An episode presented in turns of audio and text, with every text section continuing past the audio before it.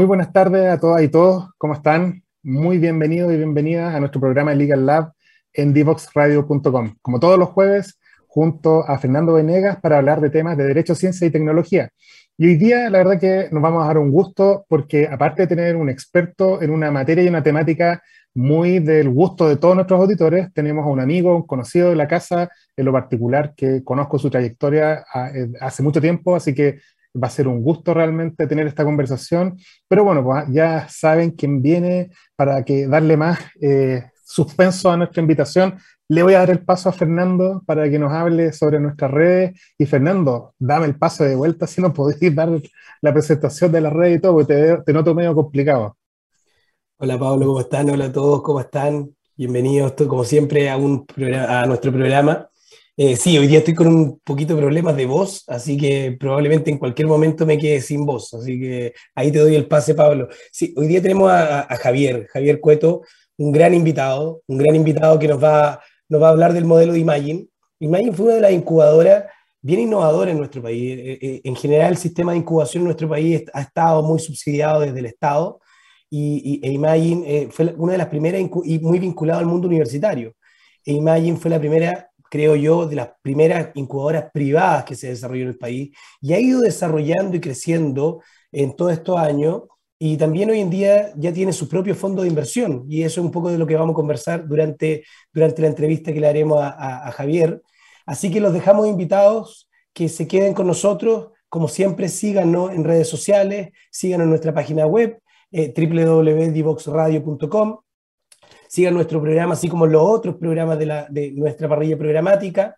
Eh, recuerden también seguirnos en todas nuestras redes sociales como LinkedIn, Facebook, Twitter, Instagram. Recuerden que también que nuestros programas, aquellos que no, los no nos pueden acompañar en vivo, pueden verlos también en youtube.com. Y nos vamos de inmediato a nuestra primera pausa musical para comenzar la entrevista a Javier Cueto, CEO de Grupo Imagine. No te quedes fuera. Conversaciones de futuro para Latinoamérica. Latinoamérica. Cada martes y jueves a las 9 de la mañana en Latam 2050 con Ángel Morales. Somos divoxradio.com.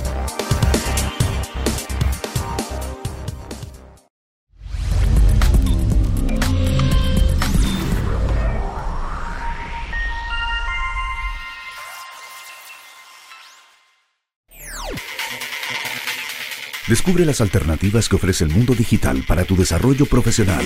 Marketing digital, análisis de datos, ciberseguridad, cloud computing y mucho más. Todos los miércoles a las 17 horas junto a Catalina Becio y sus invitados.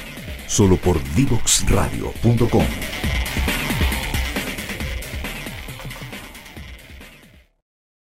Y ya estamos de vuelta después de esta canción y nuestro bloque musical. Eh, como les decía yo, tengo el gusto de presentarles a Javier Cueto, eh, CEO de Grupo Imagine. Javier es ingeniero civil industrial eh, con una mención en química. Javier viene del mundo del emprendimiento, ha trabajado en otras incubadoras, aceleradoras, pero lo que no, para lo que nosotros nos interesa acá, él hace algunos años vino a hacerse cargo de toda la gestión de Grupo Imagine, Grupo Imagine que partió como Imagine Lab Chile, incluso antes con otro nombre que ya ni me acuerdo, incubadora de la industria TIC, y, bueno, pues eh, vamos a hablar un poco de la evolución. El, foco principal de la conversa es el fondo, pero vamos a hablar de incubación, aceleración, vamos a hablar de todos sus programas, vamos a hablar además de ecosistemas. Por lo pronto, Javier, muy bienvenido a Legal Lab. ¿Cómo estás? No, muchas gracias Pablo y Fernando por la invitación. Súper contento de estar hoy día acá. Y sí, o sea, ha sido un grupo, una travesía bien diversa la de Imagine. Partió, de hecho, como incubador en la industria TIC, después era Imagine Business Lab, después sacamos el Business, después sacamos el Lab, y ahora como, eh, volvemos a, Imagine. Así que sí, ha sido un proceso, bueno, como, como todo emprendimiento, ir, encontrando también su, su identidad y, y, también, obviamente, la oferta y los servicios han ido creciendo, así que también muy contento de, de lo que ha sido logrando. Oye, y la primera gran pregunta, porque Fernando ya nos dijo, ustedes eh, de alguna forma irrumpieron con un modelo bien disruptivo, siendo una aceleradora privada asociada con Microsoft. en esa época, como que eran muy, era muy típico las incubadoras universitarias, que por lo demás también siguen existiendo, son muy buenas. Eh, fueron disruptivos en eso, fueron disruptivos en el modelo, teniendo un, funnel gigante de, ¿cómo se llama?, de emprendimientos que se incubaban eh, año a año fueron cambiando, presentaron este modelo de, certificación de mentores y ahora fondo de inversión. Oye, cuéntanos cómo evolucionan a esto y, cómo llegan a un fondo de inversión. Si no, podemos decir que nadie está cómodo siempre haciendo lo mismo, pero llama mucho la atención. Cuéntanos de este proceso para llegar al fondo, Javier. No, sí, en verdad ha sido una travesía que creo que ha sido parte también de todo este proceso de, aprendizaje, por un lado, eh, y de también ir eh, tomando toda esta, eh, todo, todo, esto que ha ido pasando, el aprendizaje, la metodología, e ir viendo siempre cómo ir proponiendo algo nuevo al ecosistema, pero ir también evolucionando como institución. Nosotros no nos queríamos quedar de cierta manera eh, establecido en un solo segmento. Nosotros, como decían, nacimos como una incubadora, que ya su primera visión distinta era justamente esa. Primero, que no era una incubadora universitaria. Yo creo que en ese momento éramos la primera o la segunda incubadora privada recién que existía en el, en el país cuando se creó Imagine. Formalmente se creó el 2013 y partió operación en el 2014. Eh, teníamos este partner corporativo que ha sido nuestro partner estratégico ya por nueve años, que ha sido Microsoft, que ha sido un pilar fundamental también en toda esta mirada yo diría como una mirada mucho más de negocio, de la industria al apoyo a emprendimiento, más que una mirada per se de transferencia tecnológica, que quizá es un poco más el sesgo de, la incubadora universitaria.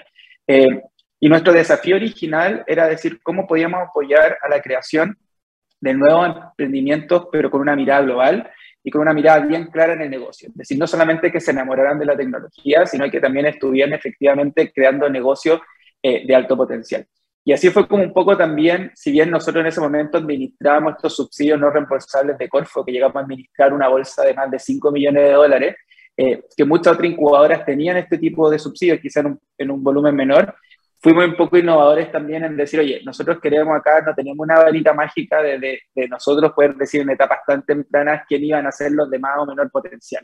Entonces creamos modelos más estadísticos donde empezamos, de cierta manera, entregando tickets bien pequeños, un volumen entre 15 a 20 startups, y a medida que iban logrando hito, iban mostrando validación, podían acceder hasta 60 millones eh, y luego hasta subsidios de 120 millones de pesos, que nos llevó en cinco años a, poder invertir y apoyar a más de 120 startups con financiamiento, que es una cifra muy, muy grande, considerando que acá no estoy sumando a los extra que apoyamos con metodología, con mentoría, con otros servicios, que eso ya han pasado los, los 500 emprendimientos. Eh, y eso nos permitió finalmente también agarrar un know-how único de entender, oye, cuáles son las falencias de los emprendimientos en, etapas tempranas, cuáles son los talones de Aquiles, qué son lo que están buscando los inversionistas, las cosas, cómo poder prepararlos para levantar capital, entender un poco también eh, cuáles eran estas métricas o indicadores que nos permitían decir, oye, saben que estos emprendimientos tienen alto potencial, efectivamente vale la pena poder invertir en ellos. Eh, y fuimos creando también todo un ecosistema en torno a Y, no solamente nos quedamos apoyando a los emprendedores, como mencionaste, Pablo, también apareció el mundo de los mentores. El 2016, principio del 2017, creamos una red de mentores propia, que también en ese momento fue apoyada por Corfo, donde creamos una alianza con la Universidad Adolfo Ibáñez, no solo para crear una red de mentores, sino también crear un programa de certificación internacional de mentores que ha sido impresionante. Nosotros ya estamos llegando a casi 400 mentores certificados de más de siete países de Latinoamérica en conjunto con la universidad, porque también buscábamos profesionalizar ese rol del mentor. Es decir, cómo hoy día un mentor también tiene, más allá de obviamente la expertise que puede tener en su rubro, de cómo puede apoyar y generar valor hoy día a los emprendedores de una una mirada mucho más integral. Y la tercera patita fue todo el mundo corporativo. Y ahí es donde la, la, relación con Microsoft hacía aún mucho más sentido. Eh, y también tomando las propias capacidades de Imagine y de los socios de Imagine, que los, todos los socios de Imagine son emprendedores y empresarios del mundo de la tecnología, socios que también venían con experiencia en el tema de consultoría en transformación digital e innovación. Y así fue como nos acercamos también al mundo corporativo, partiendo por un lado con todo lo que era eh, los procesos de innovación abierta. Yo creo que fuimos la primera incubadora y aceleradora en Chile en hacer procesos de, innovación abierta. Hoy día llevamos más de 25 procesos que hemos corrido y eh, con Microsoft hoy día estamos haciendo, que podemos profundizar después, el primer programa de, innovación abierta en Latinoamérica, que estamos en seis países con 14 corporativos haciendo este modelo.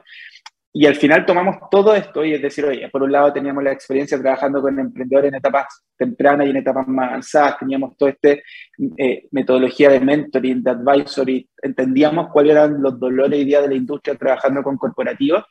Y eso fue lo que nos animó y también de cierta manera salir de nuestra zona de confort de crear este fondo de inversión. Es decir, no nos queríamos quedar pegados a depender de una política pública, es decir, al final cada cuatro años viendo eh, de cierta manera qué rol le quería dar la Corfa a la incubadora y a la aceleradora, que cada vez han tenido un rol más de prestador de servicios, más que un rol activo o orquestador del ecosistema. Eh, y nosotros de cierta manera decíamos eso, nos, nos vemos que ahí está el potencial de una incubadora y una aceleradora, se pueden hacer cosas mucho más potentes y por eso también decidimos dar este paso y, crear nuestro primer fondo de inversión. Y Javier, y, bueno, y entrando directo al fondo, ¿cuáles son las principales características del, del fondo? ¿Cómo lo constituyeron? ¿Dónde lo constituyeron? Si me puede hablar algo de los aportantes. Como yo te contaba, tenemos muchos emprendedores también escuchando que les va a interesar mucho saber qué tiene que cumplir un emprendedor para eventualmente ser financiado por el fondo.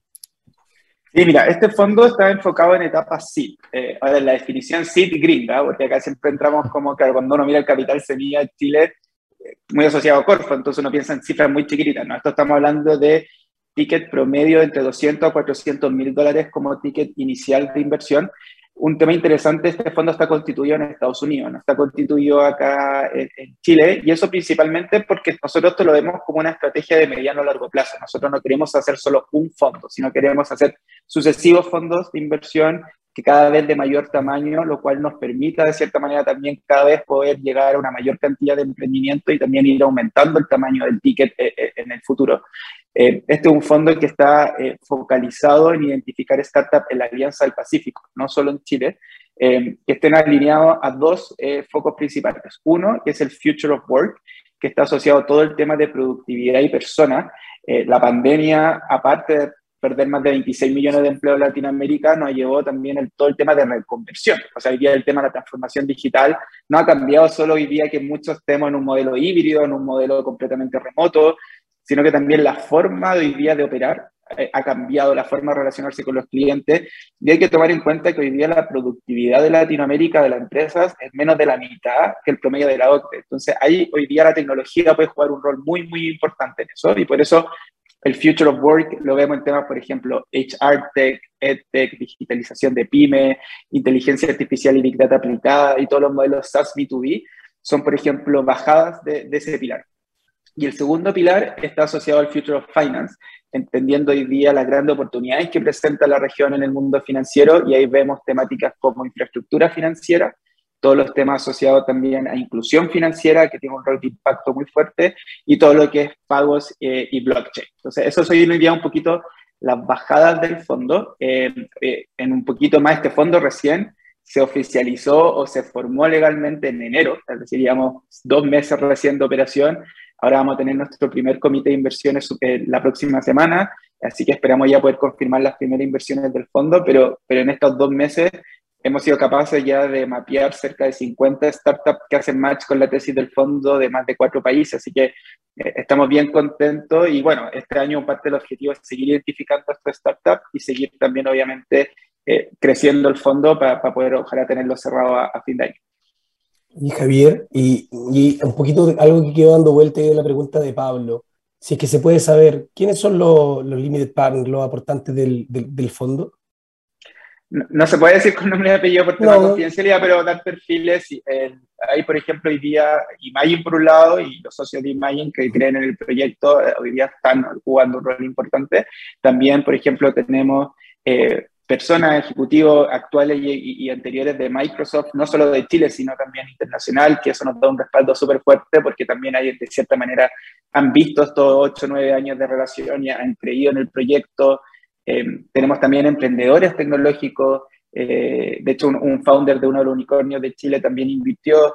Eh, tenemos hoy día también, por ejemplo, partners y consultores de la Big Four que están muy metidos en el mundo de la tecnología, en el mundo de la inteligencia artificial y también gente de alto patrimonio que, que, hoy día lo interesante es que están viendo, metiéndose a este mundo del emprendimiento, que están empezando a diversificar, saliendo de, lo, tradicional que meter el dinero en, el mundo inmobiliario, eh, en, la bolsa, sino que están empezando también a diversificar su estrategia. Así que ahora de cara, estamos ya obviamente llegando también a, de cara a los futuros closing al mundo un poco más corporativo y, y family office. Y ahí, Javier, eh, se habla mucho de, este concepto de smart money, de, de, lo que ustedes, qué es lo que ustedes ofrecen y cómo se refleja esa experiencia de haber sido una incubadora, una aceleradora, de haber tenido modelos corporativos de innovación abierta con, con distintas empresas, cómo toda esa experiencia se materializa en la propuesta de valor que ustedes le hacen a los emprendimientos, más allá de la, del financiamiento propiamente tal. Súper buena pregunta, Fernando, porque yo creo que eso es algo que también le ha hecho sentido a, la gente que ha querido invertir en el fondo y también a los emprendedores que, que, hemos estado contactando, que de cierta manera, no es, si bien esto no, el fondo per se no, no, no, lleva a las startups a vivir un programa de aceleración y incubación, porque no es el core, si tomamos y tenemos esa oferta de servicios disponibles para la emprendedores. Entonces, de cierta manera, nosotros buscamos ser uno, un VC muy hands-on, de estar ahí con los emprendedores, no, no, no, esperamos estar sentados una vez en un advisory board o en un directorio pidiendo reportes, sino que poder ayudar a los emprendedores a crear su estrategia, a definir cuál es el mejor modelo comercial de internacionalización, a poder muchas veces ayudarlo a definir cuál es la estrategia, cuál es el roadmap de crecimiento, eh, y yo creo que eso le ha hecho mucho sentido también a los emprendedores, porque de cierta manera nosotros no tenemos que salir a buscar gente externa que nos ayude a poder entregarle todo este valor a los emprendedores, sino que tenemos este know-how en el equipo, en nuestras propias redes, hemos creado metodología, hoy día hemos apoyado a muchos emprendedores a levantar series C, serie A, series B, incluso de nuestro portafolio de la incubadora, y también todas estas redes que ido generando Imagine. Nosotros hoy día si bien el, obviamente el foco del fondo ha estado más en la Alianza del Pacífico por, el conocimiento de mercado, nosotros ya estamos trabajando con alianzas en Estados Unidos. Yo creo que un tema súper destacable ha sido el VC Lab, que VC Lab es la primera aceleradora del mundo de Venture Capital, que está en Silicon Valley, que está apoyada por el Founder Institute, el fondo, de cierta manera, lo creamos y, fue impulsado por haber participado de ese programa de aceleración, donde entraron cerca de 250 GPs, o sea, de, administradores de fondos de ese programa, solo 40 fuimos capaces de terminar el, programa. Eh, hoy día son venture partners del fondo, eh, y eso también hoy día, obviamente, nos da un know-how y redes de, de, primer nivel. Pero también Imagine, hoy día estamos trabajando, por ejemplo, eh, en Alemania, acompañan en el Medio Oriente, en Singapur, que ojalá pronto vamos a tener noticias de un programa de, soft landing eh, y de innovación abierta con Singapur, con Nueva Zelanda. Entonces, todas estas cosas que ha ido construyendo Imagine, yo creo que eso también es lo que ve el valor del emprendedor, que mucho más allá de, la inversión que podamos hacer, uno, que tenemos a disposición y ganas de ser un partner más y de estar muy de la mano trabajando, pero también tenemos todos estos recursos, partners eh, y, alianzas disponibles para ayudarlo en su proceso de crecimiento. Oye, Javier, y antes de hacer la otra pregunta, me acordé de una anécdota. Uno de, tu, uno de los viajes de, de programa de innovación abierta, ustedes lo hicieron en, en Emiratos Árabes, bueno, hay que ver. Sí, en Arabia Saudita, más, extremo todavía. Más extremo todavía.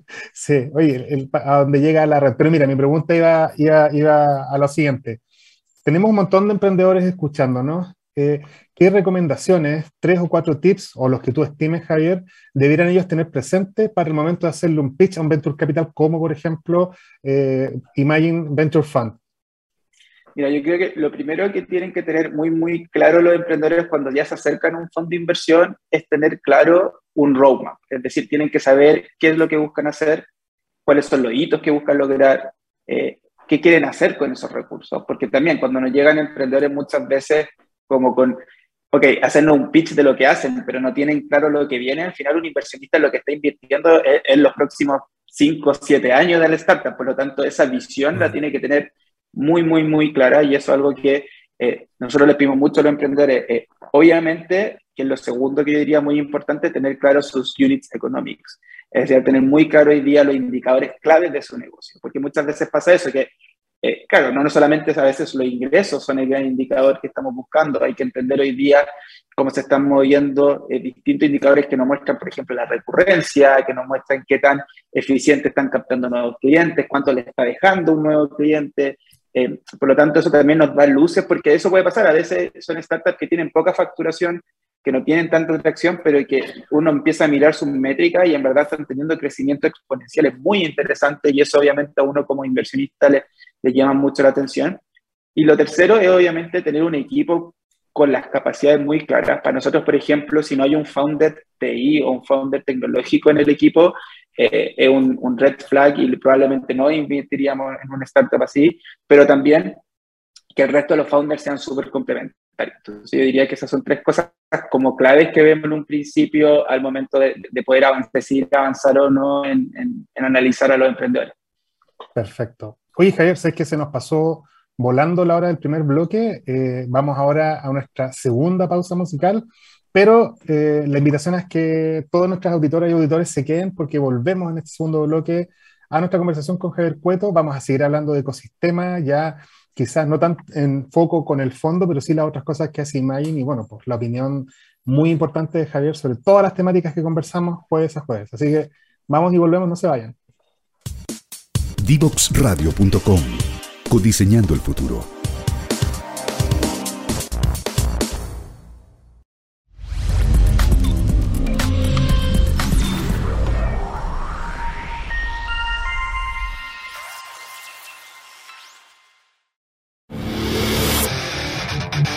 Quieres descubrir el valor de las ciencias de la computación en el desarrollo de los niños y jóvenes, no te puedes perder. Día Cero. Día Cero. Todos los jueves a las 18 horas, junto a Belén Bernstein y sus invitados. Día Cero. Bueno, ya estamos de vuelta en nuestro tercer bloque de entrevistas con Javier Cueto, eh, CEO de Grupo Imagine. Estábamos hablando recién sobre cómo evolucionó el negocio de la incubación, aceleración, mentoría, eh, innovación abierta, trabajo con corporativos, eh, bueno, fondo de inversión. Y ahora vamos a hablar un poquitito más sobre temas eh, generales que, están muy vinculados a, cómo Imagine ha, visto y ha sido parte de estos cambios. Ahí, Javier, por ejemplo, tenemos obviamente un nuevo ciclo de cambios de autoridades políticas y hemos tenido, obviamente, estamos, me imagino yo, todos muy contentos porque el, a nivel al menos de, Corfo se viene un nombre muy, muy fuerte.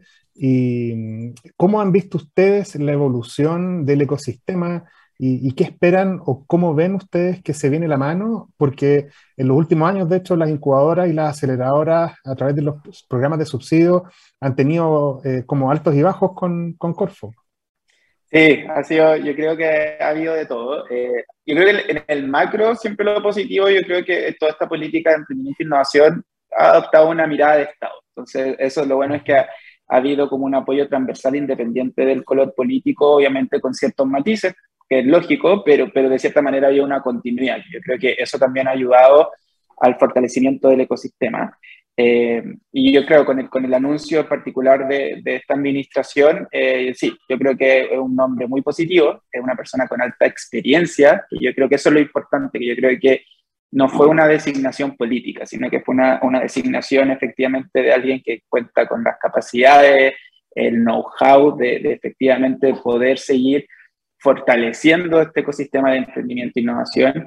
Eh, y que yo creo que también, ojalá que yo creo que lo que ha ido faltando también la sofisticación. Es decir, acá eh, yo creo que muchos apuntó en los últimos tiempos a más la, a la cantidad sobre la calidad. Es decir, oye, ¿cuántos emprendedores apoyamos? Ojalá llegar a todos lados, que tiene un sentido, obviamente, porque es una parte de democratizar también, obviamente, el acceso al emprendimiento y la innovación, pero también hoy día lo que sabemos que estamos muy por detrás ha sido en, esta, en sofisticación. O sea, hoy día es Chile fue referente en este tema startup y startup Chile e invertir, pero Colombia y Perú ya tienen leyes de fondos de fondos aprobadas hace años. Entonces, eh, y Chile no tiene hoy día una ley de fondos. Entonces vemos que, por ejemplo, la industria del venture capital en países con ecosistemas de startup menos desarrollados probablemente se van a desarrollar mucho más rápido la industria del capital de riesgo porque hoy día los eh, gobiernos están dando los incentivos necesarios para poder generar eh, este nivel de inversión y compromiso. Entonces, claro, Chile ha vivido mucho del capital semilla, del subsidio a la base, de tener un alto volumen de emprendimiento, pero efectivamente está teniendo este gap de poder acercar a estos fondos de inversión. Que si bien existen líneas de crédito para apalancar estos fondos, al ser crédito también tienen muchas restricciones que al final hacen poco atractivas para un fondo que al final un fondo lo que está buscando es poder tener cierta libertad de invertir en buenos startups independientes de donde estén, independiente de cuánto facturen, que vayan alineados su tesis de inversión. Eh, entonces, un poco la expectativa que nosotros tenemos es que ojalá acá se vea una mirada también de, cuál es, cómo hoy día Chile se vuelve a transformar en un referente. Que yo creo que eso es lo que hemos perdido. ¿no? Ya no, hoy día yo no siento que hoy día Chile sea un referente. Sí lo fue quizá el 2010, el 2014, cuando Startup Chile estaba creciendo y todo el mundo replicaba el modelo Startup Chile y había un poco de envidia de todo lo que se hacía con incubadoras y aceleradoras, se crearon los hubs, pero de ahí en eso siento que no hemos hecho nada que uno diga, oh, Chile está haciendo algo totalmente distinto, está como un poco a la vanguardia eh, en temas de políticas públicas de innovación y emprendimiento. Yo creo que es un desafío súper interesante para, para la nueva Corfo y ojalá que las incubadoras y aceleradoras tengan un rol más activo. Eh, yo creo que en un principio tuvimos, de cierta manera, siguieron las incubadoras como estos partners que de cierta manera ayudaban a Corfo a que no fuera solamente una entrega de recursos monetarios, sino que efectivamente hubiera un trabajo y, que pudieran existir impactos en lo que estamos haciendo. Y cuando uno mira los benchmarks de incubadora, es súper potente todos los números a nivel de la cantidad de empleos generados, de ingresos generados, de los pagos de impuestos que generan después startups. Mm. Pero hoy día cuando uno mira los programas actuales, la, Corfo volvió a tomar como todo el protagonismo de, de cierta manera de los procesos de selección, de convocar, de administrar fondos, y las incubadoras pasan a ser meros prestadores de servicios por voucher, que obviamente tampoco es un incentivo, incentivo para uno como, como incubadora y aceleradora. Eh, entonces, ojalá también se le pueda dar de vuelta la mirada, que, que eso hubo un cambio ahí más, más brusco, yo diría, entre 2017 2018 eh, eh, de ese cambio y, ojalá que ahora también eh, dentro de esta mirada de sofisticación podamos seguir potenciando, porque al final lo que buscamos es por qué Chile no puede ser también tener incubadoras y aceleradoras referentes a nivel mundial, como lo es un Y Combinator o como un 500 Startup. Yo creo que esa mirada también, también ojalá se pueda reflejar en, en, este periodo. Y ahí, Javier, hablaste un poco de, la ley de, de fondos que carecemos nosotros y que de hecho, una de las últimas, si no me equivoco, una de las últimas leyes que se presentó en el gobierno anterior fue precisamente esa. ¿Qué es lo que, a tu, parecer, porque sabemos que esto está recién comenzando, la tramitación, se va a ver revisiones de, esa de esos proyectos de ley, ¿cuáles son los elementos ancla que dice tener una ley de fondos para nuestro país? Sí, de hecho, bueno, tuve la suerte de que me invitaron a ese lanzamiento, así que estuve ahí un poco en, en el lanzamiento de esa ley.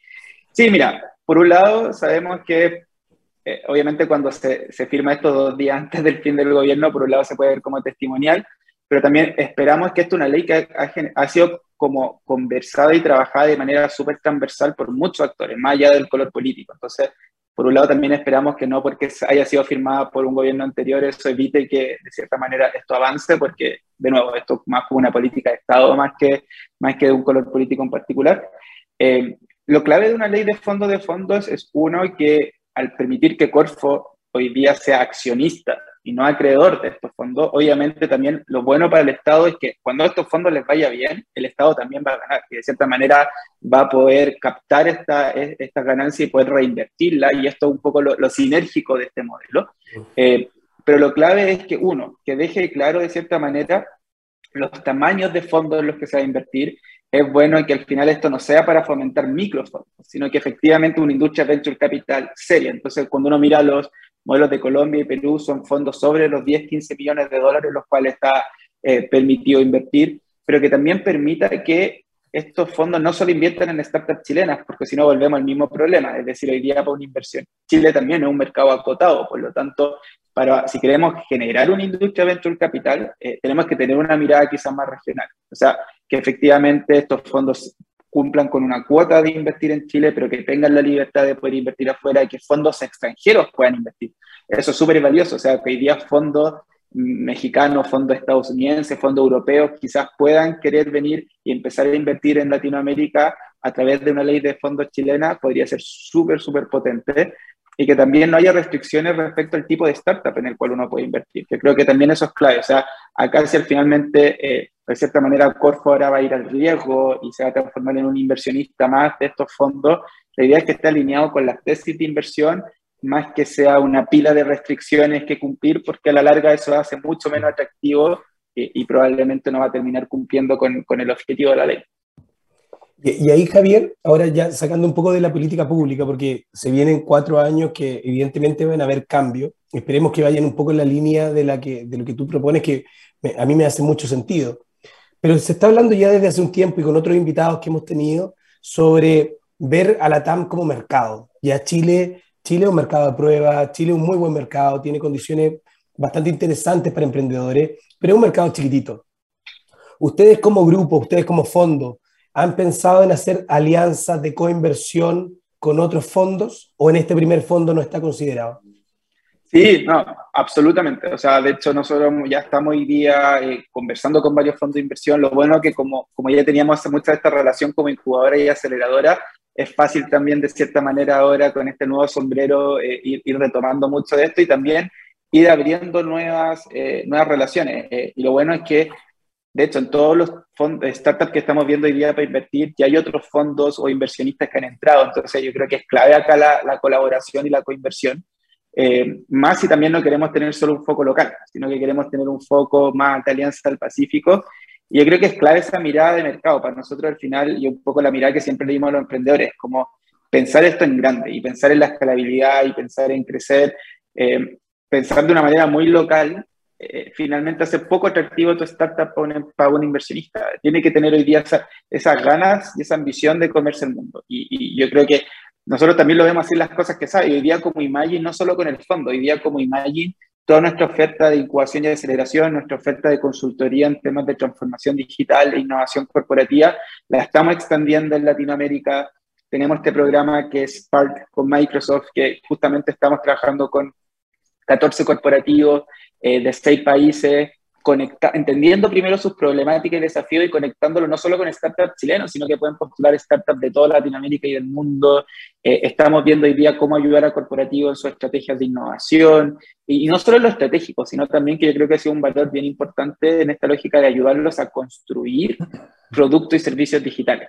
Y acá es como un poco ser una lógica media company builder, tomando toda esta metodología y capacidad de startup que hay generado Imagine, con estas capacidades más técnicas día poder ofrecer una, una, oferta muy integral, así que también está dentro de nuestros planes de este año ir creciendo en la región, pero de manera con partners, no necesariamente abriendo oficinas fuera, sino que ir trabajando en una lógica colaborativa.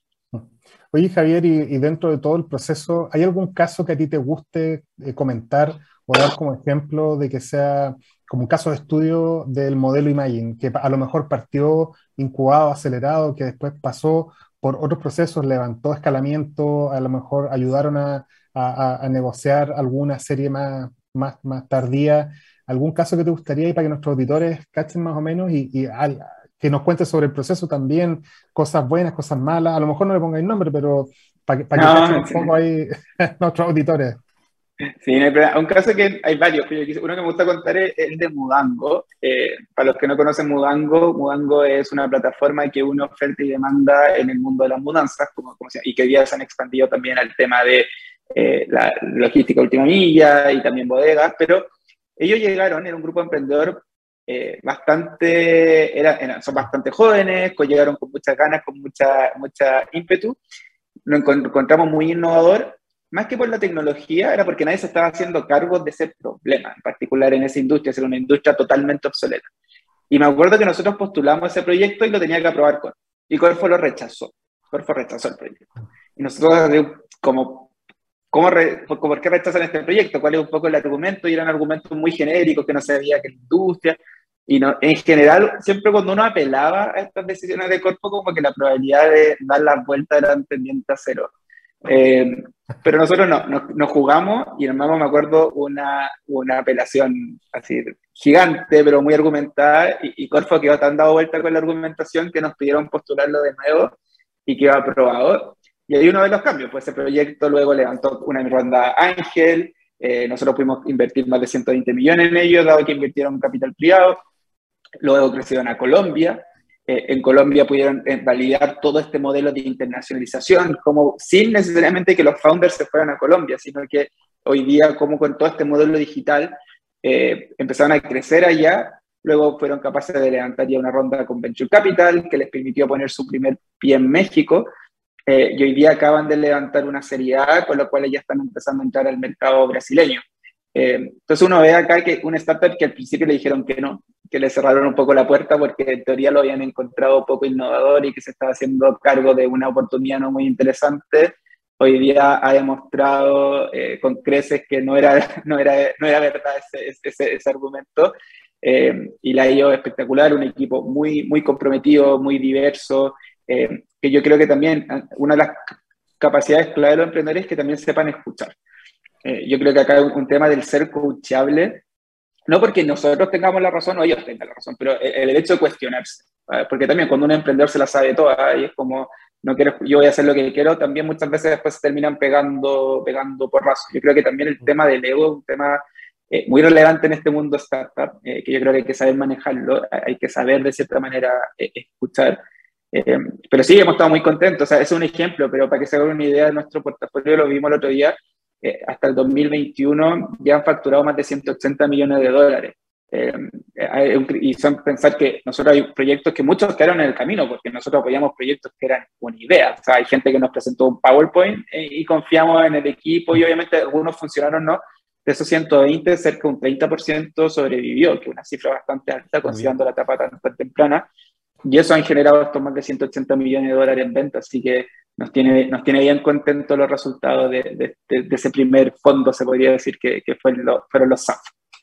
Oye, tuvimos a uno de los fundadores de, de Mudango hace dos semanas atrás, así que... Ah, mira, viste. Tremendo de, hecho, de hecho, eso mismo te iba a decir, que lo tuvimos, tuvimos Ignacio hace dos semanas, y, pero ¿sabes de lo, que, de lo que tú cuentas? Ustedes han sido bastante innovadores, fueron la primera incubadora privada, eh, fueron de los primeros que empezaron a hacer eh, innovación, eh, innovación abierta, y ahí hay todo un mundito para nuestro país que es importante, el tema de la innovación corporativa, cómo viene, ¿cómo lo ves tú? ¿Cómo has visto tú los cambios en los últimos años, los, venture, los corporate ventures que están saliendo de las empresas, y qué tan relevante es eso para, para Chile?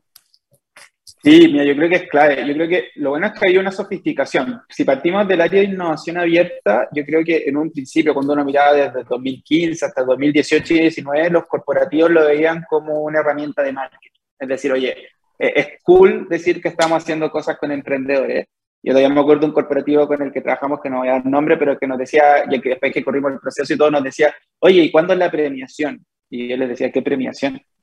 No, pues hay que entregar un premio. Pues si acá no hay un premio, si acá el objetivo es que ustedes puedan hacer cosas, hacer negocios con los emprendedores. Esto no lo hacemos por, por, por entregar un premio y, y, darle la gracia al emprendedor, sino que esto tiene que tener un enfoque estratégico. Y yo creo que eso ha sido algo positivo y un poco de, lo que nosotros siempre hemos querido como mirar en imagen, de, de cómo estos procesos de innovación abierta finalmente están alineados a la estrategia y generar impacto en el negocio. O sea, cómo son un vehículo más para el proceso de transformación que hoy día están viviendo muchos corporativos, pero que también entiendan que esto es una estrategia de mediano plazo. O sea, no por hacer un proceso de innovación abierta van a descubrir un mega startup o de, cierta manera van a tener un impacto eh, gigantesco en la compañía. Eh, a veces un poco ridículo cuando uno mira a los corporativos, a proyectos muy tradicionales les piden rentabilidades muy acotadas y, finalmente a los proyectos de innovación casi que con una inversión mínima quieren ver grandes retornos como para recién animarse a, a poder invertir de manera más, más seria. Lo bueno es que eso iba cambiando, efectivamente ya hay una mentalidad que esto ya se dieron cuenta que afuera hay casos concretos de éxito y que esto es una cosa de tiempo, pero que también de inversión. O sea, las cosas no van a pasar por obra y, magia, sino que tiene que haber una inversión seria para poder hacer esto.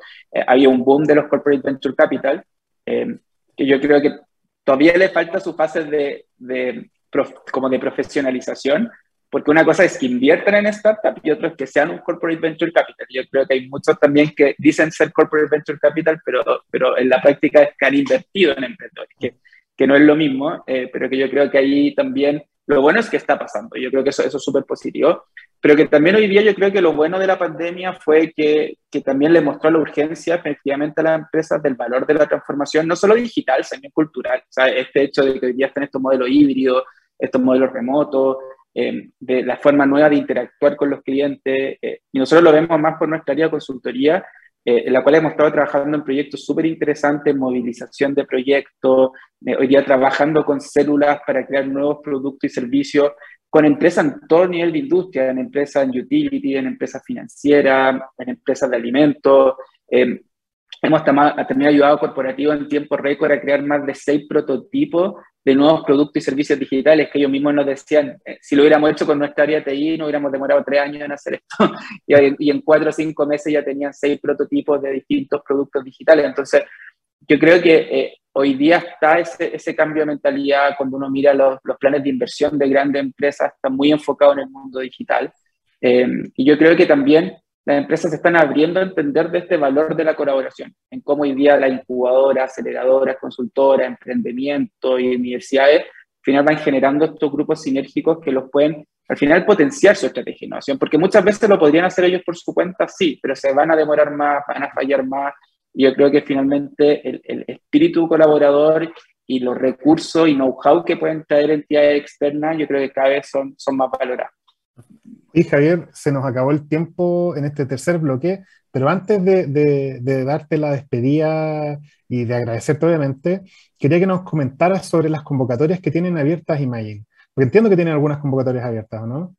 Sí, le aprovecho a contar, la próxima semana eh, se va a abrir nuestra primera convocatoria del año para proyectos en etapa bien, bien temprana, acá para emprendedores que recién están trabajando en su idea, tienen su primer prototipo y necesitan ayuda, de cierta manera, para poder validar su modelo de negocio, armar su estrategia de crecimiento, eh, idear un plan de financiamiento, vamos a nombrar una convocatoria que va a salir la próxima semana eh, para un programa de cerca de cuatro meses que no incluye financiamiento, pero que sí los conectamos y los ayudamos a poder conseguir ese financiamiento, ya sea con instrumentos públicos o privados.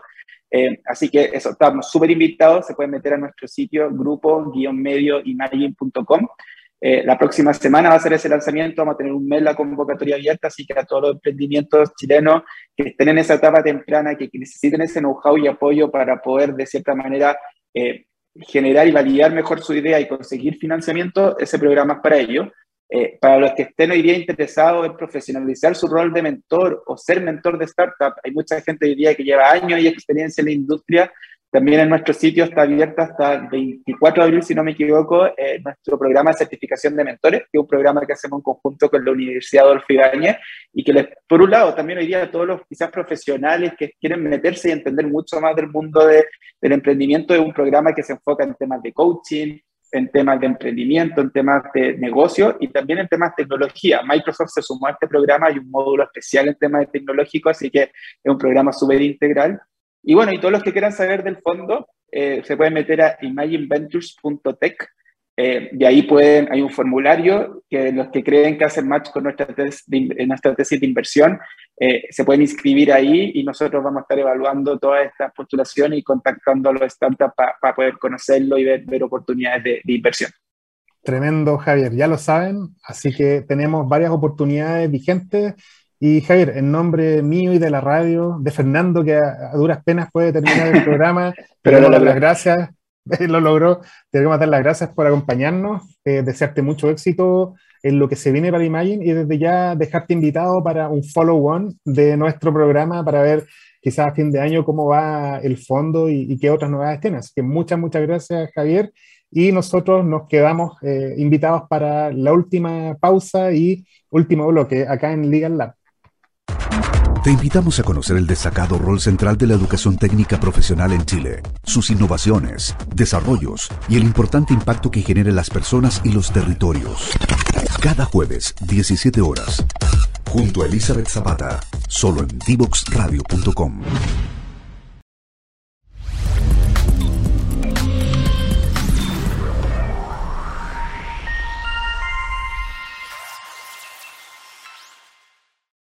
No te quedes fuera. Conversaciones de futuro para Latinoamérica. Latinoamérica. Cada martes y jueves a las 9 de la mañana en Latam 2050 con Ángel Morales. Somos divoxradio.com.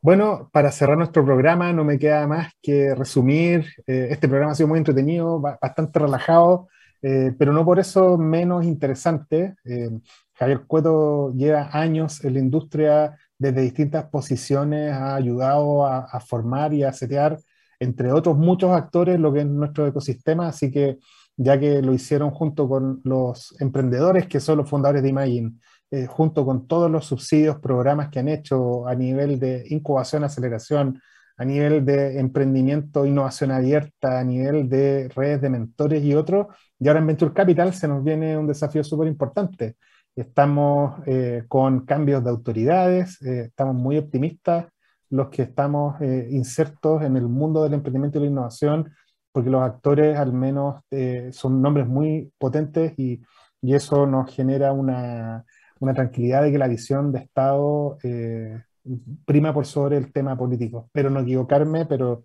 creo que así es. Y nosotros somos un programa además que promovemos la buena onda, promovemos las cosas buenas, eh, somos además, no somos chaqueteros, y, siempre tener casos como el de Imagine y, darnos cuenta que además eh, se van conectando muchos de nuestros invitados, nos da mucho gusto. Y, obviamente no es todo contar cosas buenas, y también hay casos que no son de éxito, pero que también sirven de enseñanza y, y quizás eso también de repente, Fernando, podríamos tener un bloque de, no sé, pues, fracaso como, como parte del proceso de emprendimiento y sería choro. De hecho, hay algunos programas de, algunos amigos que, que, se enfocan en eso. Podríamos invitar a algunos de estos, de, de, estos, ¿cómo se llama? Promotores necesitamos más de un bloque, porque tenemos un montón de fracasos en el cuerpo y eso es bueno, ojo, que no se malentienda. Eh, de los fracasos se aprende. A veces nosotros en este país somos demasiado castigadores y, y, y entender una quiebra o un fracaso se ve como algo negativo cuando al contrario, eh, es, un proceso, es un proceso de aprendizaje. Y, y en otro ecosistema, hablando ya en, contexto de emprendimiento, en otro ecosistema más, más, que está más avanzado que el nuestro, tener esas rayas del tigre en el cuerpo son muy bien valoradas. Entonces yo creo que a mí me gusta la idea, traer algunos casos de fracaso a la mesa para que no solamente vean los casos de éxito.